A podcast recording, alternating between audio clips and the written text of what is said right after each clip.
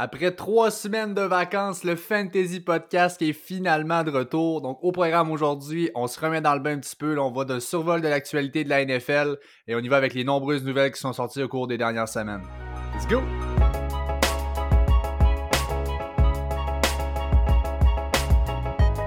Yes sir! Bienvenue à tous et à toutes à la 22e édition du Fantasy Podcast. Je suis votre hôte Pat McKinnon. Je suis joint comme à l'habitude par mon boy, mon partner Jay Gagnon. Avant de commencer, je vous rappelle qu'on nous trouve sur Apple Podcast, sur Spotify et sur Google Podcast. Alors peu importe où vous êtes, on est là aussi et vous le savez, ça nous fait plaisir de vous y retrouver. Jay, comment ça va aujourd'hui? Ça va super bien, ça va très bien aujourd'hui. Euh, trois semaines de, vacances, mais on va se dire en réalité, ça a bougé extrêmement dans, nos vies. Déménagement, le chien qui arrive. Mettons que le, malheureusement le podcast a dû être écarté, mais regarde, c'est un bon timing pour ça. Il n'y a pas de football encore, mais je suis vraiment, vraiment, vraiment content, Pat, d'être de retour aujourd'hui. On a une belle émission pour vous, puis ça va être, ça va être euh, vraiment le fun à faire. Yes, sir. Donc, je vous dirais qu'aujourd'hui, on va plus y aller pour. Euh, on va jaser, autrement dit. On va se mettre à jour. Il y a quand même plusieurs nouvelles qui sont sorties. On va, on va décortiquer un peu tout ça. Mm-hmm. On a également quelques, petits, euh, quelques petits segments qu'on s'est gardés, des petites questions un peu ouvertes, puis on va développer un peu là-dessus tantôt. Donc, un bel épisode overall. Puis sans plus tarder, ben, allons-y euh, avec les nouvelles.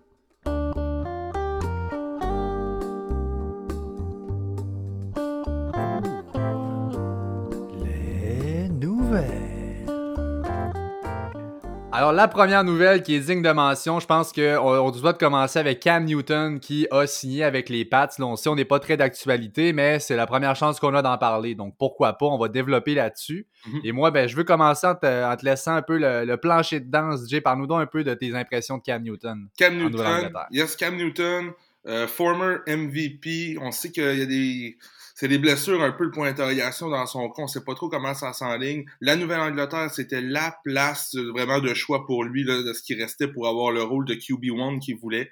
Il avait même dit qu'il était prêt à accepter un rôle de QB2. Euh, finalement, d'après moi, il va avoir son rôle de QB1 pour cette année. Il n'a rien à perdre. Les Pats le payent des peanuts. C'est comme un, c'est comme une année pour lui pour dire, regardez, je suis encore là, je suis le bon vieux Cam Newton, puis checkez bien ce que je suis capable de faire. Moi, j'aime bien le move.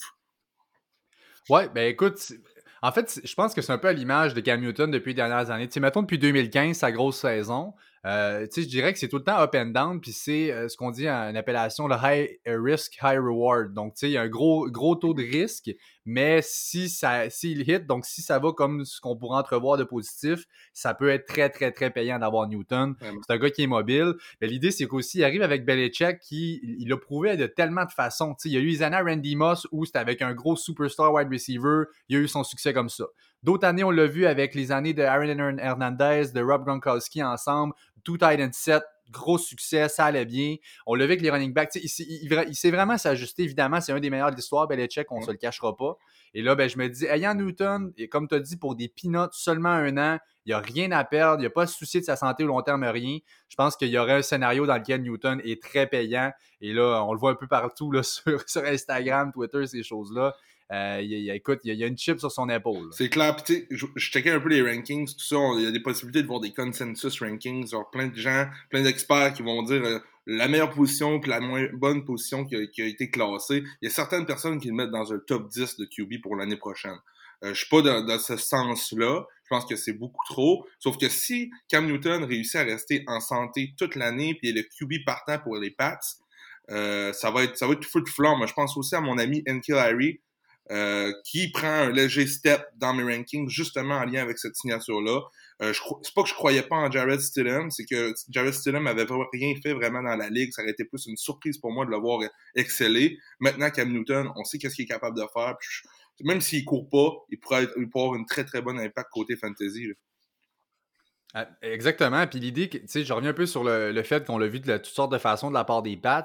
Euh, le dénominateur commun, par contre, au fil de toutes ces années-là, je pense que le slot receiver, par contre, a toujours été une valeur sûre. Donc le Edelman qui, était là, euh, je pense que l'arrivée de Newton, c'est pas dit encore que Newton va être le starter. Je pense qu'on va tous pencher de ce côté-là. C'est pas officiel rien, mais l'idée, c'est que je pense que Edelman va être plus safe que ce qu'on le pense. On le voit souvent glisser dans les drafts. Et euh, moi, je pense que que ce soit un ou l'autre, c'est quelque chose qui est toujours ancré dans l'offense de Belichick. Son slot receiver, des targets plus courts, plus safe, euh, ça fait vraiment partie de sa philosophie. Euh, on enchaîne avec la deuxième nouvelle. On va parler de Raheem Mostert qui, euh, bon, si on demandait à être échangé, et là, ben, c'est un peu, c'est un peu gris là-bas. Là, c'est un peu, il y a un peu de brouillard. On ne sait pas trop ce qui va en découler. Moi, écoute, si je vais bien honnêtement, j'ai pas l'impression qu'il va bouger. Je pense que c'est bien malheureux. Bon, peut-être il est mécontent. Il se base sur une seule saison dans laquelle, oui, c'est vrai, il a été très productif. Mais l'idée, c'est que je pense pas qu'il y a une équipe qui va vouloir donner sur le genre de demande que Raheem Mostert va faire. Et au stade où on en est rendu déjà, je pense que les équipes sont à l'aise avec ce qu'ils ont. Il reste quelques free agents, mais via un échange, ce qu'on va aller donner, puis en tout cas via les demandes aussi de Mostert, là, je, je pense honnêtement pas qu'il va bouger de San Francisco.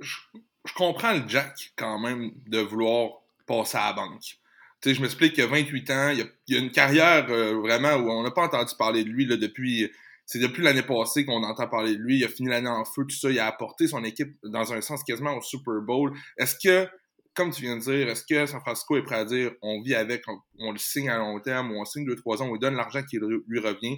Ça sera un petit peu spécial, sauf que de son côté, lui, il veut get paid, il veut son argent, il la mérite, toute, toute sa carrière, il a arraché tout ça. Puis là, pour une mm. fois, il a du succès, puis il veut l'argent qui lui revient. Euh, c'est pas de même ça marche dans la NFL, on le voit avec les running backs, c'est malheureux. Sauf que moi, ce que j'ai à dire, euh, on voit dans les nouvelles que s'il n'y a pas d'extension ou s'il ne se fait pas échanger, il ne se présentera pas au camp, tout ça, ça doit être quelque chose qu'il va falloir tenir, se tenir près de cette situation-là parce qu'il y a un boy qui s'appelle Tevin Coleman qui est pas loin, qui prend des galons tranquillement pas vite là, dans mes rankings.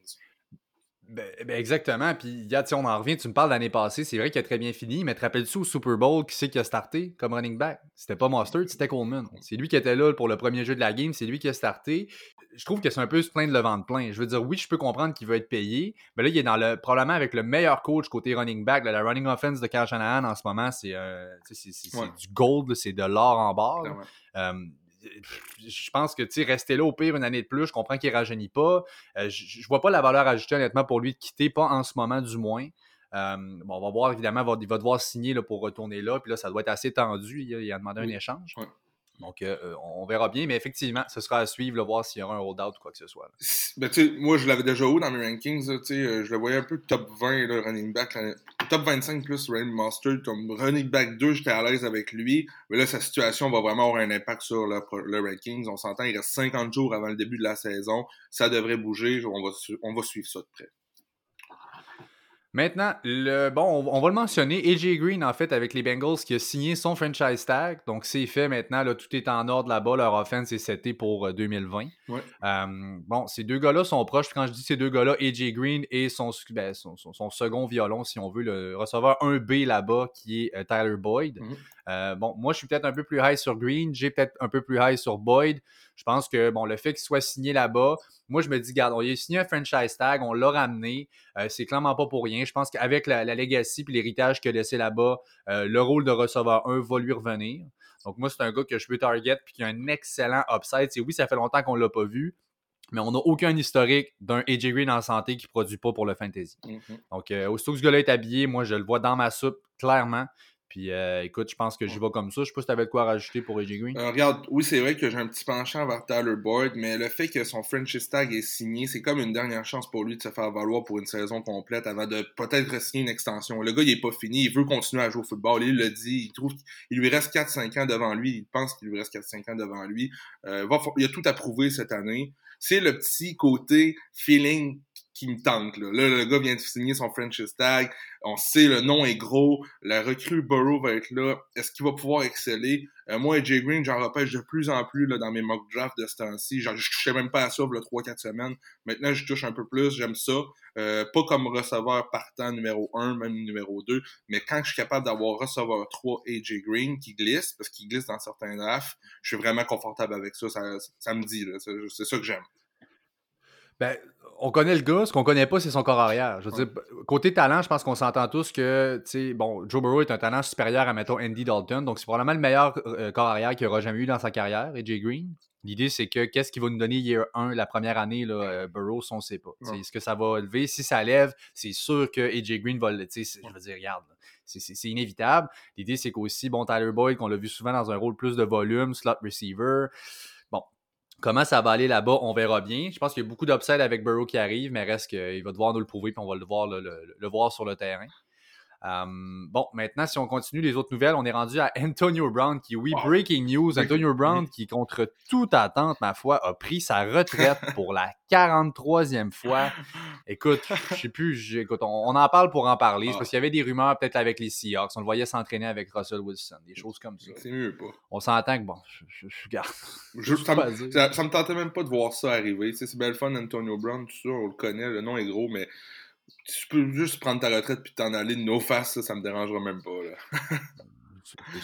si une équipe voulait le signer, c'était même pas sûr qu'il pourrait être là. Il y aurait fortement, il y a des fortes chances qu'il avait été suspendu.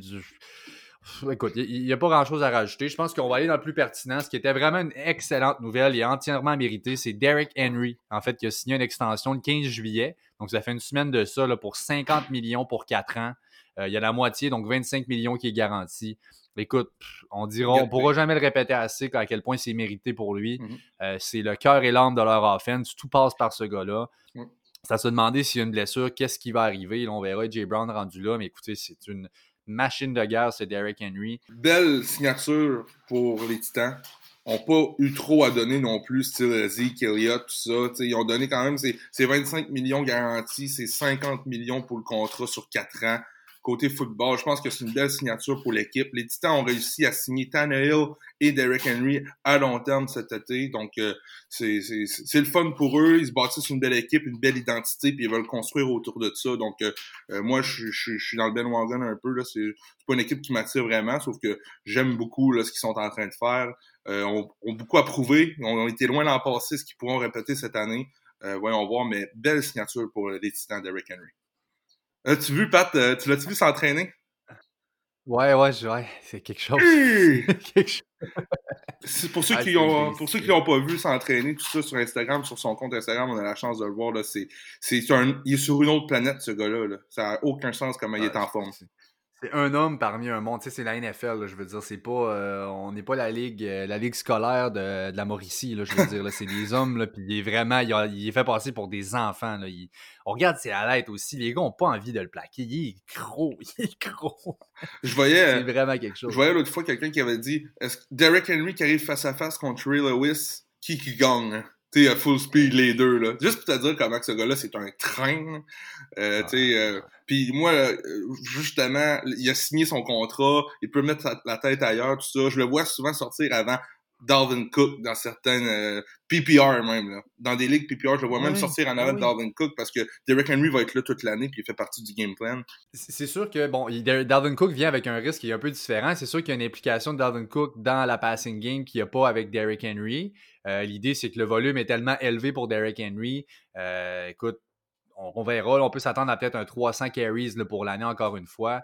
Euh, je n'ai pas les stats devant moi, mais je veux dire, c'est basé sur un volume qui est certain, puis une, offense qui court tellement efficacement. On s'entend qu'ils ont perdu des gros morceaux. Ils ont perdu Conklin à droite, là, qui ne sera plus là pour l'aider. Il y a eu beaucoup de succès en courant sur la droite, mais là, regarde, on, euh, en reviendra. Je pense qu'il n'y a pas à s'inquiéter pour lui. C'est vraiment euh, une valeur sûre. Puis chapeau pour son contrat. Aussi, ben, je, voudrais, je voulais l'adresser. Ça, il y a eu une nouvelle qu'on, a vu sortir en fait par rapport au coronavirus. Dans les joueurs, au courant de la saison, s'ils étaient intoxiqués, qu'on donnait un délai de trois semaines initialement. Donc, il y aurait un trois semaines d'absence avant d'être de retour. Euh, deux jours plus tard, en fait, un autre rapport qui sort, et là, c'est bah, ça vient démanteler tout ça. Finalement, il n'y a pas de délai minimum ou maximum. Les gars vont être testés, je pense, à chaque jour ou presque. Mm-hmm. Et un coup, c'est négatif, que l'état du joueur est acceptable, pourra revenir. Puis on cherche clairement du côté de la NFL, mais je veux dire, c'est sûr que c'est une espèce de mini CBA, c'est une mini convention qu'on signe présentement. La convention entre les joueurs puis l'association des joueurs puis la NFL, c'est à peu près aux 10 ans que ça va se négocier.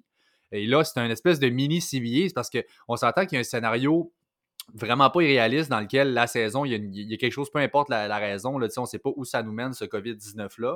Et si c'est pour être cancellé, mais là, les joueurs, évidemment, vont chercher des garanties. Ou si un gars décide, bon, ben c'est beau, la NFL reprend ses activités, moi, je veux dire, je, suis un joueur de football, je vais aller jouer, pouf, je l'attrape en jouant au football.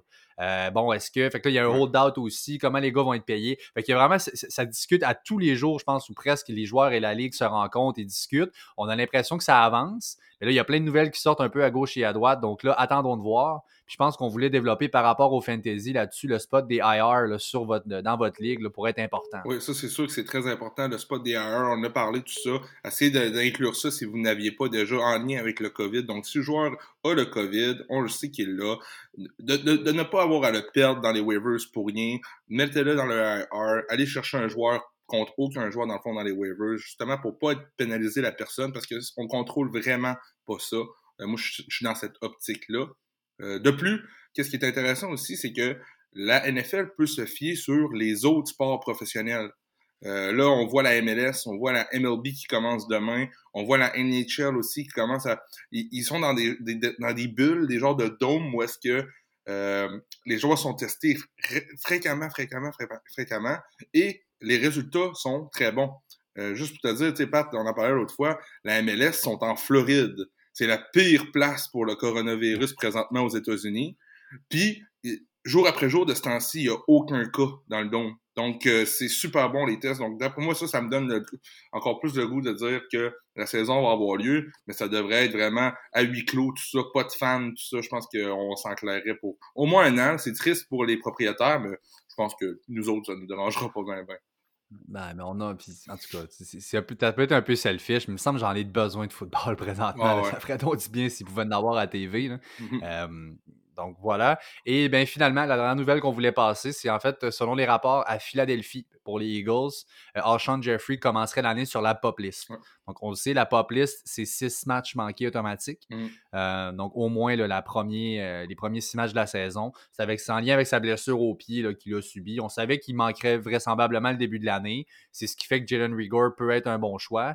L'idée, c'est que quand bon, Jeffrey revient, euh, comment on fait ça? Moi, à mes yeux, lorsque Jeffrey, on l'a vu trop souvent avec Wentz, quand il est habillé, c'est le receveur 1, c'est lui qui reçoit le plus de share. Euh, Deshaun Jackson devient plus un deep threat et là, on verra comment on va greffer Rieger dans tout ça. Donc, ça sera à voir. Puis là, on s'entend qu'il y a les deux tight qui sont là aussi. Donc, moi, je me dis, tu sais, on... plus ça va, plus ça avance, en fait. Plus je me disais, bon, ben là, Jeffrey pas là, Deshaun Jackson aussi, bon, on n'est pas certain, il y a des blessures souvent et tout. Je me disais, Zach Hurt cette année, money, ça doit être écœurant. Euh, et je pense plus que c'est lui qui va être le récipiendaire, plus que Rigor. Si Jeffrey pour manquer du temps, euh, avec les, les, les 7 à 2 tight ends, on va pouvoir alterner le slot et euh, inside, si on veut, le Goddard. On va pouvoir mettre aussi Zach Ertz. je pense que ça va être lui le récipiendaire, mais bon, voyons voir ce qu'il en est. Ça va être à surveiller. Ça, je pense pas que ça vaut la peine de le drafter, Jeffrey, sachant qu'il manque les six premiers matchs. Mais plus rapidement qu'autrement, ça peut être un excellent atout pour le restant de l'année. Ouais, ou c'est moi je vois plus ça comme une blessure fin de carrière. Il a trop souvent été blessé je sais qu'il a juste 30 ans, mais on dirait qu'il a 62 ans. Euh, là, on repêche un receveur en première ronde. je trouve que ça s'enligne plus vers là, malheureusement, pour Jeffrey. Tant mieux s'il peut revenir en santé et être à son plein, euh, à son maximum. Mais je pense qu'on peut tourner la page sur lui. That's it. Bon, ben voilà, ça fait le tour de nos nouvelles qu'on avait pour aujourd'hui. Et là, ben, quelques petits segments, on va développer aussi là-dessus, là, sur ce qu'on avait pour aujourd'hui. On commence ça avec bon, ce qu'on aime appeler l'espèce de blacklist, la black zone des running backs. Là, on, a souvent, c'est assez clair, je vous dirais, dans les premières, deuxièmes rondes, quand on fait nos, mock drafts, ben, nos repêchages en général, euh, je vous dirais que les gars qu'on les, gars qu'on a comme running back, surtout à ces endroits-là, sachant que ça va être une année où probablement ça va être running back heavy, donc plusieurs running backs vont partir tôt dans les drafts. Euh, les valeurs s'en vont rapidement. Et là, il y a une zone tout de suite après que ces running back 1, ces valeurs vraiment sûres là sortent. Il y a une petite zone là, avant les, les, sleepers, les choses comme ça, les handcuffs, où il y a encore des bons noms. On va passer ensemble puis on va essayer de les classer selon nous ce qu'on veut prioriser rendu là. Euh, si je vais, par exemple, je vais nommer les noms, je vais en énumérer, on en a sept. Euh, ouais, ben, une petite game un peu, on va remettre ça en ordre selon ce qu'on préfère dans nos classements. Fait que je vais les énumérer. Jay, je vais te laisser commencer, puis je vais y aller après. Euh, donc, premièrement, on a ben, Todd Gurley, Chris Carson, David Johnson, Le'Veon Bell, James Conner, Melvin Gordon et Leonard Fournette. Donc, c'est tous des noms des, running backs qui sont les running backs partants a priori, qui sont euh, établis selon les depth charts comme running back 1, mais c'est pas les. Euh, bon, McCaffrey, évidemment, Camara, c'est gros, les Barclay, tous ces, gros noms-là de ce monde, là, allant jusqu'à peut-être, je sais pas, par exemple, Kenyon Drake, Miles Sanders, Eckler, Et là, juste après ces gars-là, c'est là qu'on voit cette drop, là, où, euh, un, un petit peu moins safe comme running back. Alors, Jay, ben, je t'ai énuméré les noms. J'aimerais ça que tu me listes, puis garde, euh, nous de ça un peu, là, comment tu vois ces gars-là. Comme vous savez, avec notre épisode 21 sur le mock draft, euh, dans mon prochain repêchage, je repêche deuxième. Donc, ce segment de Black Zone Running Back là m'intéresse beaucoup parce que c'est le genre de, de joueur qui a des gros noms qui revient à moi en, fin de deuxième ronde, si on veut, et début de troisième ronde. Euh, ma stratégie cette année, j'aimerais beaucoup que ce soit au, moins deux ou trois running backs en startant. Donc, euh, moi, dans mon cœur, euh, tu sais, Pat, euh, parce qu'on se connaît puis on se parle souvent, j'adore David Johnson. Si David Johnson est capable de revenir à moi en deuxième ronde, ce qui est très possible, à moins que les gens qui m'écoutent pensent la même chose que moi, là. mais c'est vraiment lui. je crois qu'il a tout approuvé avec Houston. Ils l'ont échangé quand même contre Diop. Euh, c'est un des pires trades de l'histoire, mais pas grave. David Johnson, s'il est capable d'être en santé un an plus tard, on va, peut-être pouvoir dire que c'était un excellent trade pour les deux équipes. On, verra bien. Donc, euh, moi, c'est David Johnson, mon premier. Euh, je crois aussi au bounce back de Le'Veon Bell. Donc, c'était serré entre David Johnson et Le'Veon Bell pour moi, mais je pense que Le'Veon Bell comme deuxième, à moins qu'Adam Gaze vienne tout chier ça comme il peut le faire à cause de la signature de Frank Gore. Il n'y a rien qui nous impressionne. Il y a rien qui... Tout peut arriver avec ce tu l'aimes pas toi non plus, je pense, je pense ça. Fuck Adam Gates. Donc, euh, mais quand même, c'est un gros nom. Euh, je le mets en avant de Gurley même là, parce que je crois que le, Bell n'a pas vraiment à gérer avec le côté blessure de la chose. Donc, il va pouvoir jouer les matchs, puis suite à ça, on va voir ce qui arrivera. Sam Darnold est aussi en éclosion. Faut pas oublier, Sam Darnold est quand même plus jeune que Burrow, qui était le premier choix au repêchage cette année. Donc, euh, tu sais, puis il y a deux ans dans, la ligue de fait, tout ça. Il n'y avait pas une bonne équipe l'an passé. On a, on a comblé un petit peu certains trous, tout ça. Donc, euh, reste à voir. Donc, David Johnson, Le'Veon Bell sont mes deux premiers. Je vais poursuivre rapidement euh, avec Carson, euh, un, autre, un autre qui pourrait commencer blessé, tout ça. C'est pour ça qu'il est un peu plus loin. Si j'avais la certitude qu'il était en santé, Carson, il serait probablement le numéro un de cette liste-là. J'ai pas le choix de le mettre troisième, donc en lien avec ça. On poursuit avec Todd Gurley, qui est un intouchable un peu pour moi, tout dépendamment de, de l'ADP, de son draft position. Euh, pour l'instant, est un intouchable pour moi. On continue avec Fournette. Sa situation est tellement nébuleuse, Fournette. On ne sait pas où ce qui va aboutir. Est-ce qu'il va être tradé? Est-ce qu'il va rester à Jacksonville? Et qui est une équipe très ordinaire cette année, Jacksonville. Donc, euh, je file moins ça. James Conner, par la suite et Melvin Gordon. James Conner, on connaît sa saison l'an passé, les blessures, l'année d'avant aussi, les blessures. C'est de valeur parce que c'est un excellent joueur de football. Euh, sauf que je ne veux pas prendre ce risque-là et je termine avec Melvin Gordon. Avec Melvin Gordon. Donc, ben voilà. En fait, euh, moi, je vais aller un peu différent. je dirais que c'est similaire. Moi, ton premier, c'était David Johnson. Moi, j'ai mis Lev Bell. Honnêtement, je pense que, euh, encore là, tu l'as dit, Adam Gase peut faire tout chier s'il le décide. Euh, dans, quel monde un, entraîneur, un coach de la NFL va regarder Livion Bell, va regarder Frank Gore, qui, écoute, tu sais, Frank Gore l'année passée, pourri, il y a eu, tu sais, euh, c'est euh, voyons, Singletary qui a eu, je pense, euh, comme c'était une affaire comme 4 ou 5 fois moins de courses dans la red zone. Il a fini avec un touchdown en comme 3 ou 4 fois moins de tentatives. Puis avec toutes les goal line carries qu'il a eu, Frank Gore a fini avec un touchdown. C'est dégueulasse, sérieusement. Il, il, est fini, Frank Gore. Je veux dire, oui. Puis là, on va signer ce gars-là. Puis regardez bien Adam Gase aller. Si on peut pourvoir, mettons, entre 8 et 12 carries par match comment veux-tu regarder Bell, regarder... Je comprends que tu veux le faire respirer, mais il y en a d'autres gars sur le depth chart. T'as pas à aller signer Frank Gore pour donner à un joueur vraiment inférieur à Le'Veon Bell des carries.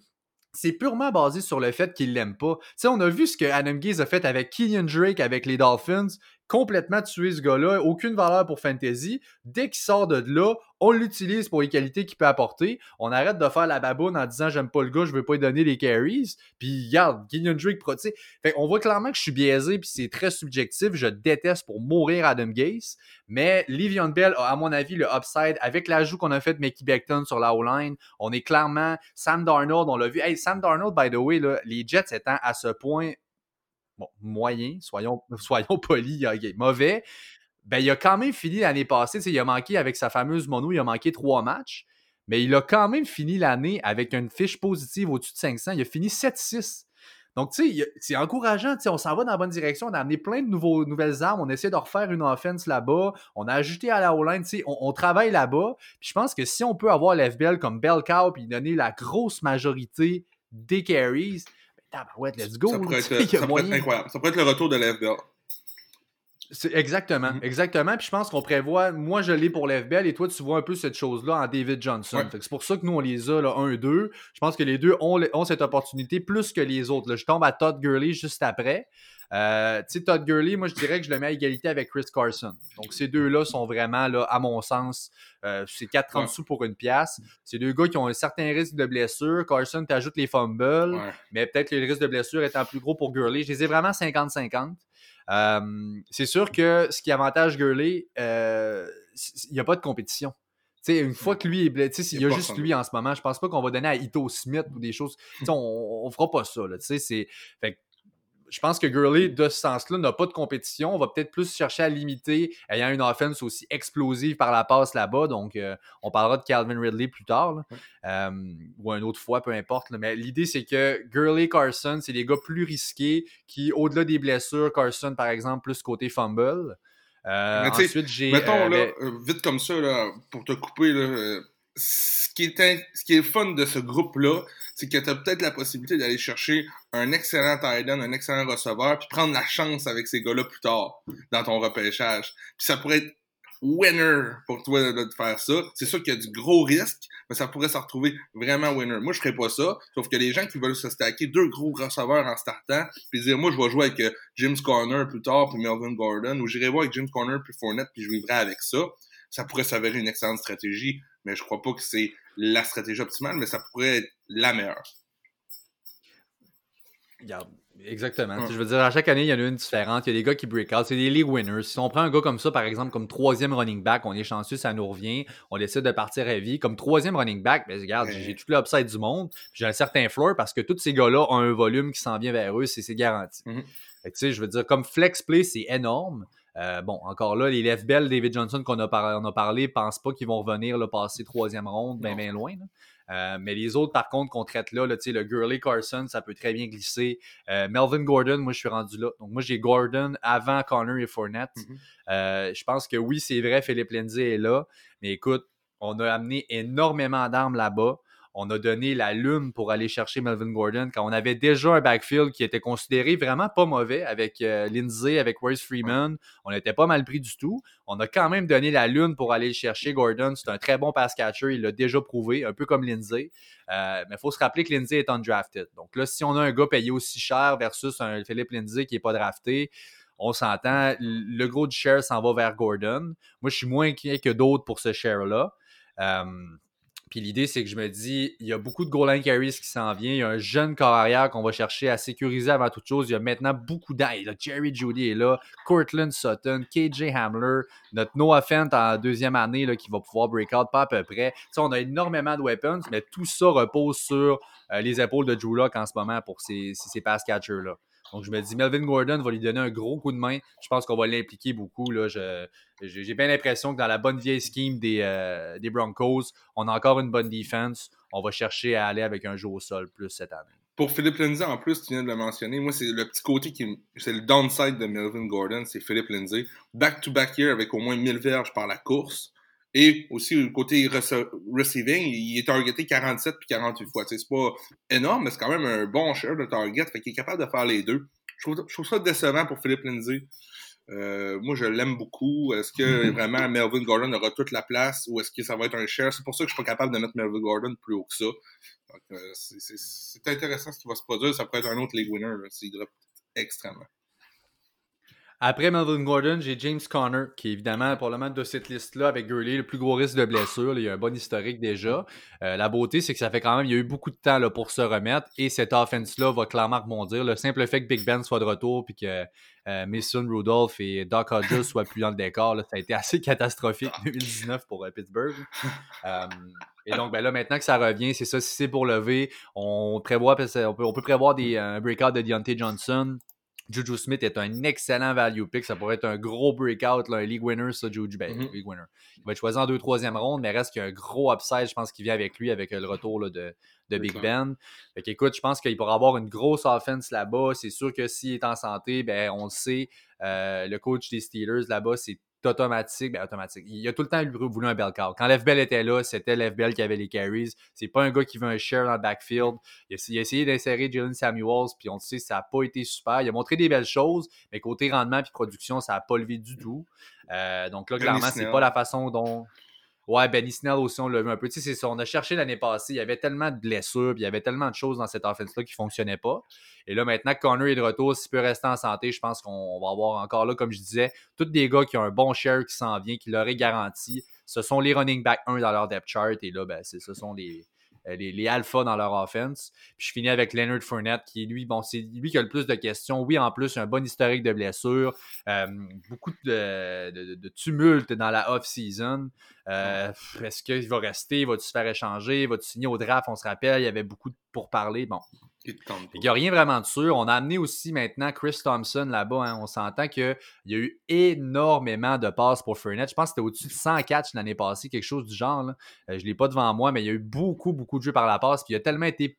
En fait, n'a tellement pas été productif avec ça qu'on va clairement chercher à continuer. Il a bien couru. Il a fini avec un bon score, je te dirais, côté euh, production au sol. Mais mon doux Seigneur, que ça n'y a pas été par la passe. Puis Chris Thompson, qui retrouve son offensive coach, Jay Gruden, avec qui il a eu bien du succès euh, avant de se blesser, Thompson, là, avec Washington, va le retrouver finalement là-bas. Et là, je pense que tout ça mis ensemble, Thompson pourrait être un sleeper, le lead dans les drafts, pour avoir un bon volume par la passe au détriment de, la, de Leonard. C'est 100 targets, là, Pat, pour euh, Fournette. C'est 76 catch. Il y avait eu 26 targets l'année d'avant. tu sais, euh, personne n'aurait pu prédire ça. là.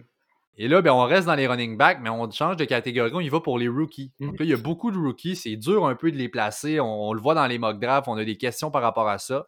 Et là, on va éclaircir du moins de ce que nous, on entrevoit pour les rookies running backs de cette année. Euh, on a traité les, on a les principaux ici. Là, je pense pas qu'on va on aller plus loin vraiment pour les- le purpose du fantasy. Euh, et donc, nous, dans le, ben, les, les noms qu'on va nommer, évidemment, bon, il y a Clyde Edwards-Helaire, il y a Jonathan Taylor, euh, J.K. Dobbins, il y a Keyshawn Vaughn, DeAndre Swift et Cam Akers. Donc, ce sont là, les noms, les six noms de recrues, je pense, qui valent la peine d'être mentionnés. Et là, on va reprendre, Jay, j'aimerais ça que tu me dises dans ta liste là, comment tu, tu classes ces gars. Tous des gars qui devraient être repêchés dans, les- dans les, les redraft league là, qui s'en vient, là, parce qu'il y a, y y a certains. Je, je vais comparer les deux premiers ensemble parce que je pense qu'ils sont dans un tier à part. On parle de Clyde edwards helaire et Jonathan Taylor. J'avais Clyde edwards helaire très haut au début. Puis Là, à un moment donné, je me suis remis, à me- à me- à me- je me suis remis en question.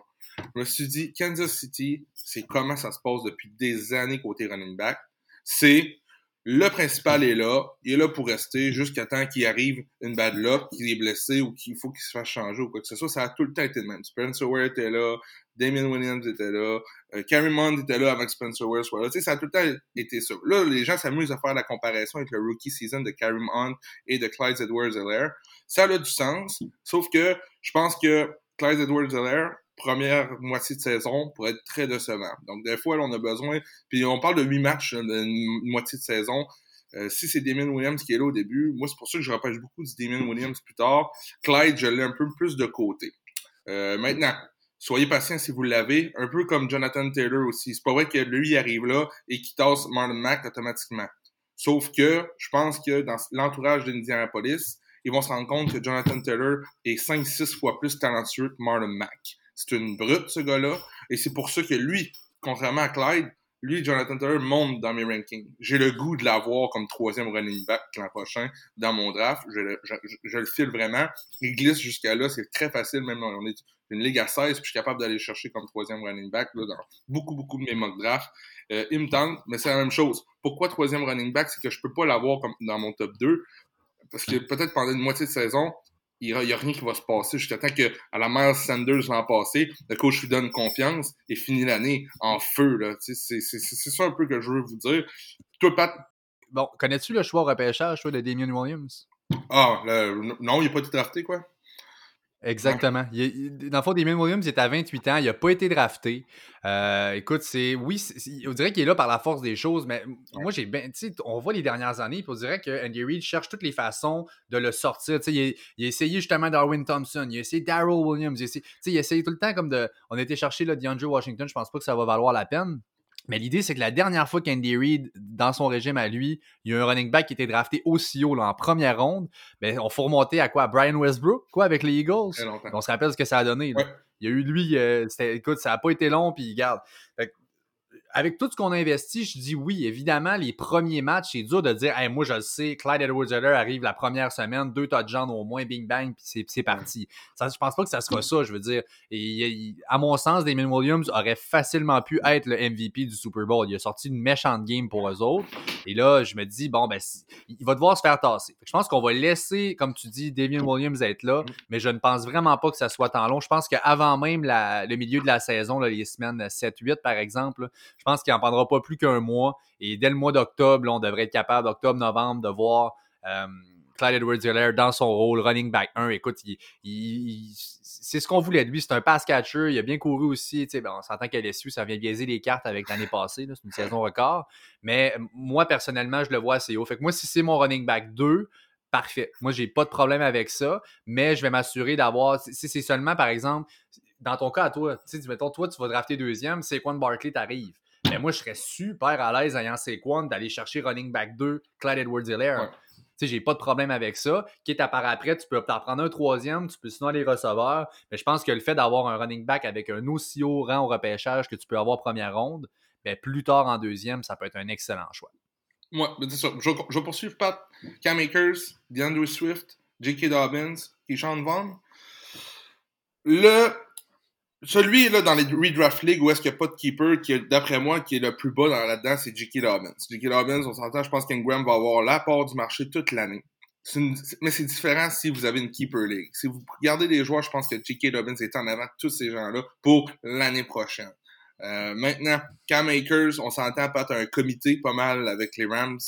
Euh, tu une source qui disait qu'il y allait pas mal avoir un comité là-bas. Ouais, ben en fait, c'est, ça fait deux rapports là, de McVeigh qui traite beaucoup de l'offense des 49ers, aimerait s'en inspirer, puis il veut faire un share. Il, dit il n'y a pas de clear cut running back 1 en ce moment. Je pense qu'ils vont chacun avoir une chance. Là, Anderson et Akers, c'est probablement les deux front-runners pour l'instant. Mais c'est pas garanti. Là, pas comme un peu comme J.K. Dobbins, il y a juste un gars, puis on l'a vu souvent, là, Tant que Mark Ingram est là, je pense pas que Dobbins ait de valeur. Et Akers, lui, a une chance, malgré les starters qui sont déjà là, de s'établir en partant comme le running back. Puis, euh, suite à ça, on a Keyshawn Vaughn, que j'ai quand même 35e dans ma liste des running backs pour l'an prochain, et Ronald Jones, que j'ai 46e. Donc, moi, dans mon livre à moi, j'ai Keyshawn Vaughn surpassé Ronald Jones. Si on se fie à l'industrie présentement, Ronald Jones sort avant Keyshawn Vaughn dans beaucoup des drafts euh, qu'on fait. Donc, si vous êtes capable d'aller chercher un des deux peut-être plus tard, on verra bien parce que c'est un coup de dé, là. C'est vraiment ce que toi tu peux en penser. Et on sait, il y a notre ami Tom Brady qui est là. Euh, qui sera le pass catcher, tout ça, c'est d'autres choses aussi parce que on connaît James White, hein? James White a été money pour le fantasy. Est-ce que qui va prendre cette place-là? J'ai hâte de voir. Ouais, le rôle est ouvert. C'est sûr que le rôle est là, puis c'est un rôle qui est inhérent à Tom Brady. Il a son pass catcher, il a ses dump-off. Sa première read n'est pas là, sa deuxième n'est pas là. Il savait exactement où serait James White. Mm. Il va, ça va y prendre un gars comme ça aussi. Il va établir son offense. Est-ce que ça sera vendre? Les deux sont, des, sont habiles comme pass catcher. Jones aussi sont capables de le faire les deux. Là, on a euh, qui a encore ajouté du poids. En tout cas, il vit avec son trainer. Puis tout. Là, euh, moi que je, parle de euh, Ronald Jones. Puis là, comme quoi, il est en train de tout ça. il est en train de se faire un setup pour être capable d'être le pass catcher puis d'être là le every down back. moi, je suis plus high sur Ronald Jones que sur Keyshawn Vaughn. Mm-hmm. Euh, mais encore là, on n'a pas vu en aller, puis on ne sait pas le training camp, puis il va falloir attendre de voir. Euh, c'est pour ça qu'aussi, je veux juste en profiter, là, les drafts que vous faites pour vos ligues de fantasy, mais j'ai jamais compris ceux qui font repêcher un mois, trois semaines avant le début d'une saison. Euh, deux mois avant.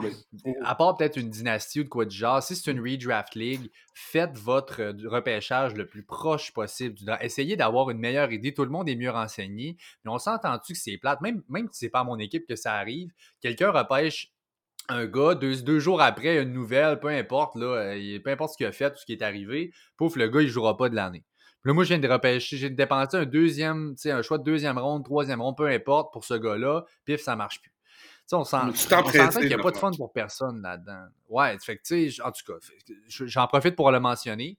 Puis, euh, tu sais, moi, mettons, je veux juste les passer dans l'ordre. On a parlé des deux un peu, là, euh, les, rookie running back. Mais là, Clyde est vraiment le front runner. Je pense que c'est le premier. Jonathan Taylor aussi. Jonathan Taylor qui a une ligne offensive incroyable puis une cédule qui est très facile. Euh, la cédule des Colts cette année, c'est la plus facile, en fait, ou presque. c'est ce qu'on en a établi. Et là, bon, je comprends que Marlon Mack est là. il y a un capital qui a été investi en Jonathan Taylor. Un peu le même principe. Je pense que c'est pratiquement égal à ce qu'on avait donné pour Marlon Mack. Euh, le gars est plus jeune, on vient d'y aller. Donc, voyons voir ce qu'on va faire, si ça sera un share. Mais euh, encore là, si c'est pour avoir un keeper, par exemple, comme nous on a dans notre ligue, et euh, un, front, un excellent keeper cette année, on va le ramasser peut-être en 4-5e ronde, puis pour l'an prochain, là, oulala, ça pourrait être très payant. ensuite, en ordre, j'ai Cam Akers, DeAndre Swift, Keyshawn Vaughn et J.K. Dobbins. Donc, c'est ma façon de voir ces gars-là.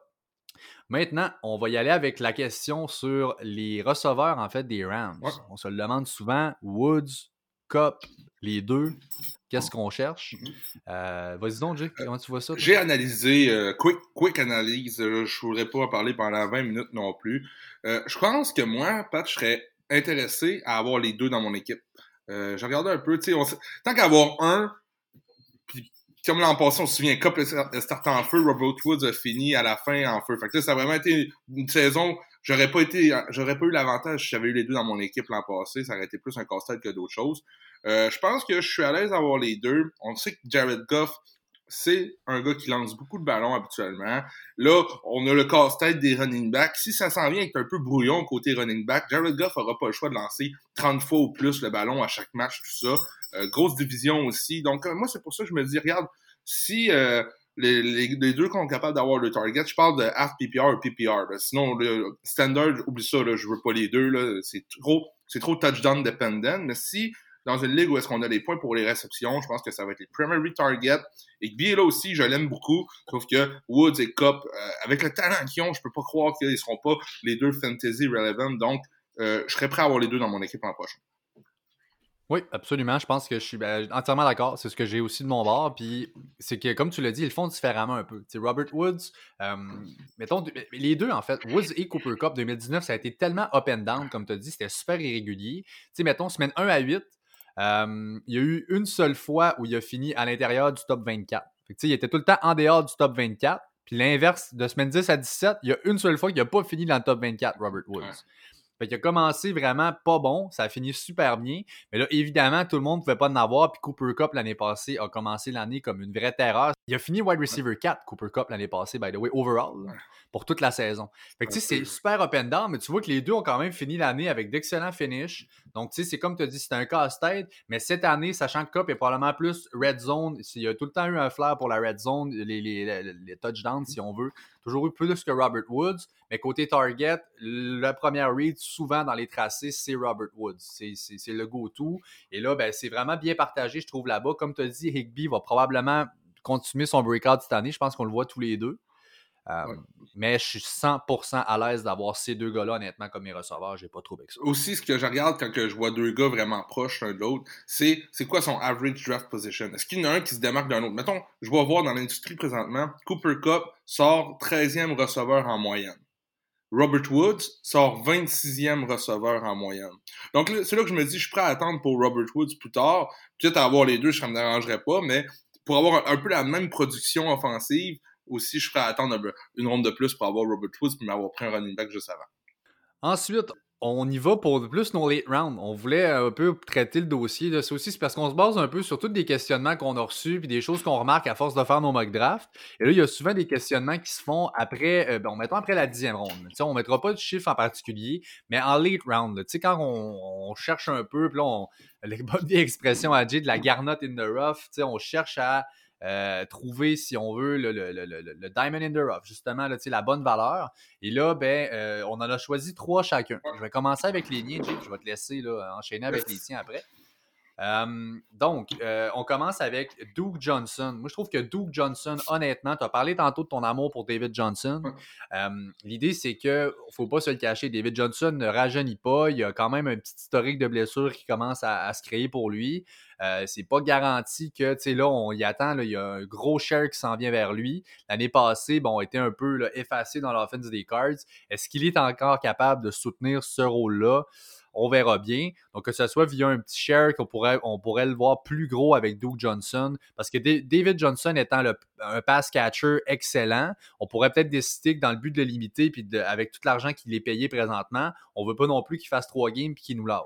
peut-être qu'on va voir Duke Johnson avec un peu plus de carries qu'on peut le penser, peut-être allant jusqu'à 13, 14 peut-être par match et une implication de, David Johnson dans la passing game, euh, ça pourrait se faire très, très bien avec Deshaun Watson. Je le vois très bien arriver. Euh, alors, j'aime bien Duke Johnson, honnêtement, pour l'upside. Puis s'il y a quoi que ce soit qui arrive avec David Johnson, eh bien, bingo, le jackpot, c'est euh, parti. On n'a pas vraiment d'autres passés Duke Johnson qui peut vraiment menacer de prendre un gros share. Donc, ça pourrait être très payant. maintenant, pour les wide receivers, moi, j'ai Golden Tate donc, euh, Golden Tate que j'adore, euh, qui est souvent, souvent oublié. Euh, on parle souvent de Slayton, on parle souvent de Shepard et on oublie de parler de Golden Tate, qui est le plus gros, si on veut, salarié avec cette équipe-là. Côté wide receiver, on avait été le chercher pour, et on l'avait payé en fait, pour lui donner le plus gros share de tous les wide receivers. Alors, Golden Tate, que je vois quand même bien gros dans ma soupe. Puis honnêtement, là, il y a tellement d'incertitudes sur ces trois gars-là qu'honnêtement, à l'avant d'aller chercher, parce qu'on s'entend que Slayton et Shepard, ayant un plus gros upside, vont, ils sortent tout le temps plus haut. J'ai jamais vu Tate sortir avant ces deux gars-là dans les drafts.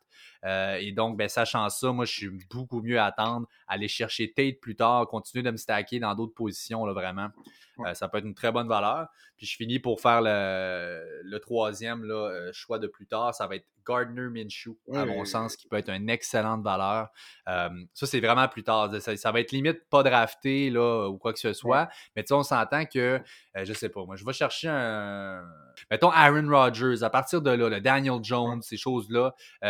Gardner Minshew, je le vois très bien. C'est parce qu'on s'entend que même en haut d'un Ben Roethlisberger ou d'un Tannehill, je trouve que parce qu'il va courir, il va apporter un certain floor. Puis pour le fantasy, il ne faut pas penser juste NFL. Il faut, se dire que c'est le fantasy.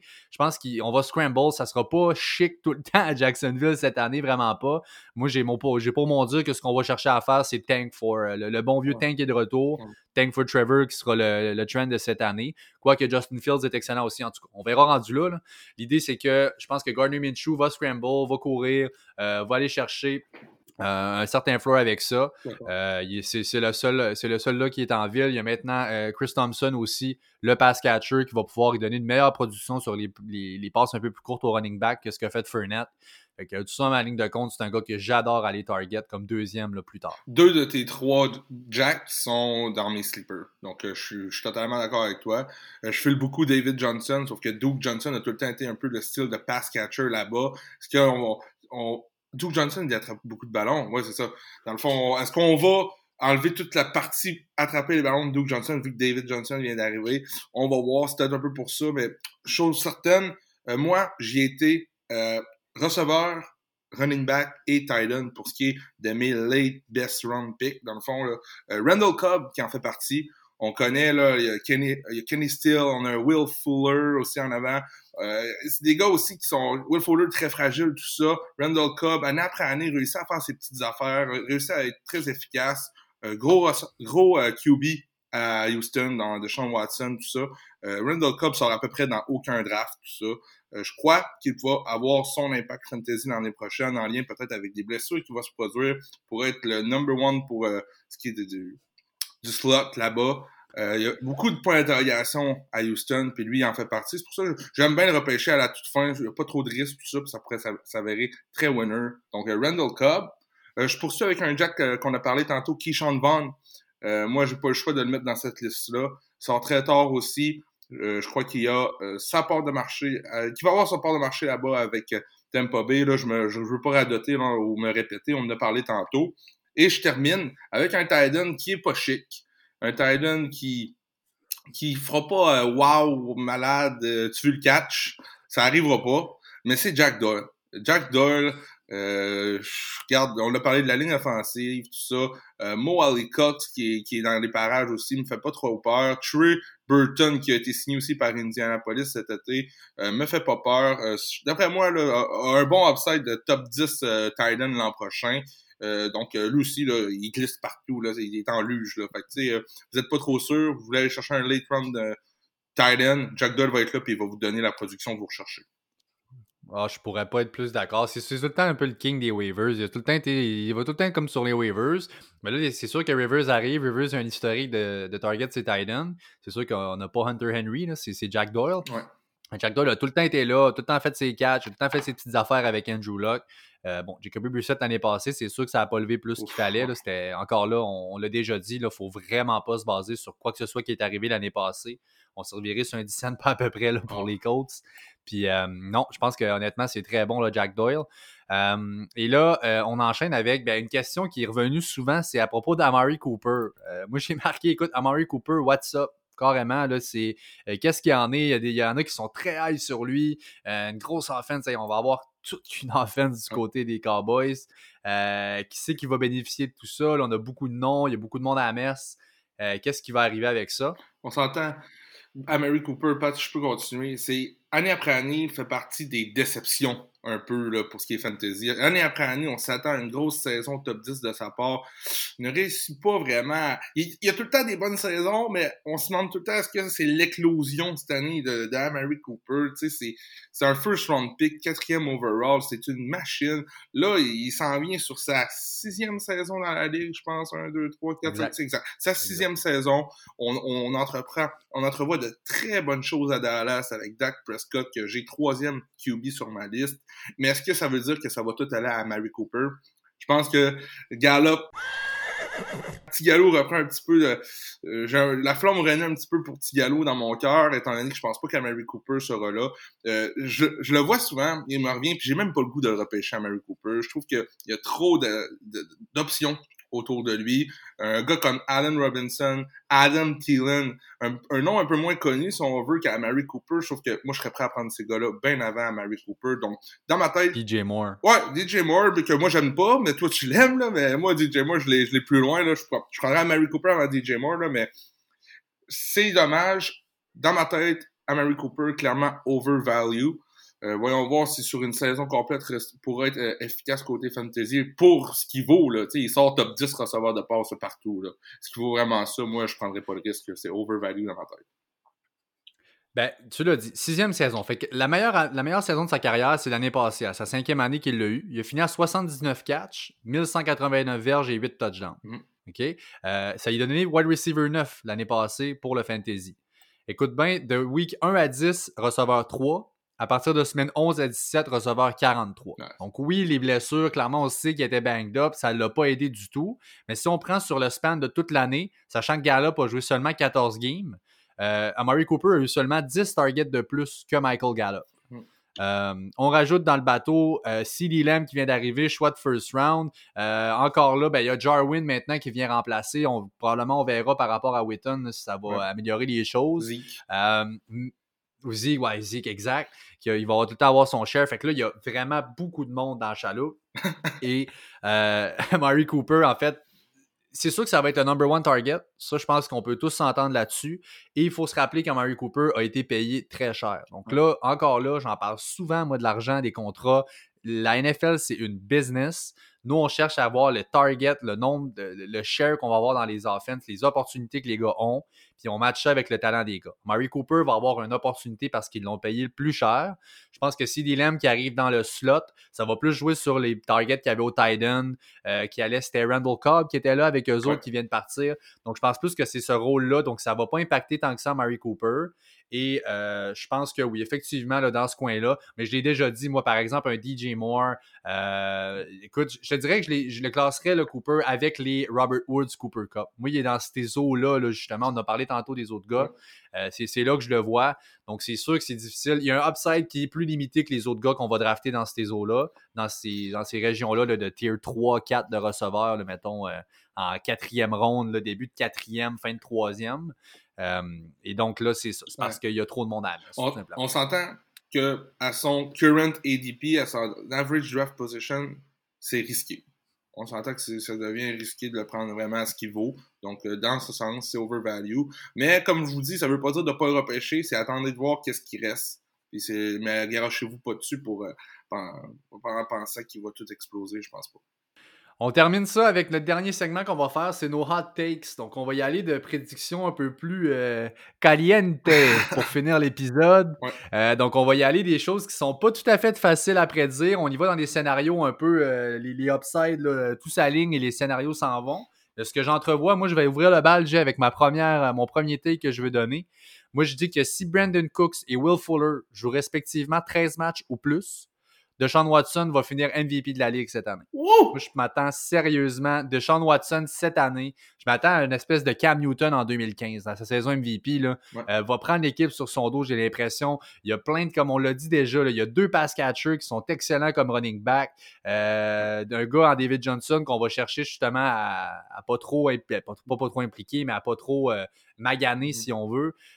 oui, son top target est parti, mais là, on a vraiment plein d'options. C'est comme un on dirait qu'il n'y a pas de receveur 1, mais il y a trois receveurs 2 là-bas en ce moment. Mhm. C'est toutes des choses comme ça. Puis on a nos running backs aussi pass catcher. Euh, bon, Darren Fells va probablement catcher une coupe de touchdown par-ci par-là. Ça devrait ressembler à ça. Mais Watson va scramble toute l'année. Il va courir, d'après moi, pour probablement proche ou au-delà de son plus haut total en carrière. Je pense qu'on. Moi, personnellement, je le vois vraiment dans ma soupe. Je sais qu'il a perdu des Andrew Hopkins. Ça peut pas être bon pour n'importe quel QB. Mais pour lui, je pense qu'honnêtement, il va juste se de bord. Il a tellement de talent, ce gars-là, que c'est un baller. Je pense que vraiment, grosse saison qui s'en Je suis bien d'accord avec toi pour ça. Si ces gars-là jouent 13 matchs, je pense pas que ça va arriver malheureusement. Donc, euh, ouais, on va voir. Moi, mon premier hot takes, Calvin Ridley, le nouveau Chris Godwin, terminera top 5 receveurs de passe dès l'an prochain. Euh, hot takes, on dit, c'est des, des, des prédictions qui sont assez piquantes. Sauf que euh, je sais que Matt Ryan va lancer le ballon comme il est capable. Todd Gurley va peut-être se blesser tout de suite. Tu l'as dit tantôt, il n'y a personne après lui. Fait que je pense que même si Julio Jones reste le numéro un target là-bas, il va avoir Julio et Ridley. Euh, Hayden Worst, que je crois zéro puis une barre. Donc c'est pour ça là, que je dans cette optique-là, je pense que Calvin Ridley a tout pour réussir cette année. J'ai de la misère à le repêcher comme mon receveur 1 dans, parce que dans ma tête, c'est tout le temps un receveur 2. Sauf que je le classe quand même comme 14e receveur de passe pour l'année prochaine à FPPR. Euh, donc, euh, si il est capable de faire un petit peu plus, ben moi, là, c'est quelque chose comme still Chris Godwin, je l'ai dit tantôt. Euh, Calvin Ridley terminera top 5 receveur de passe l'an prochain.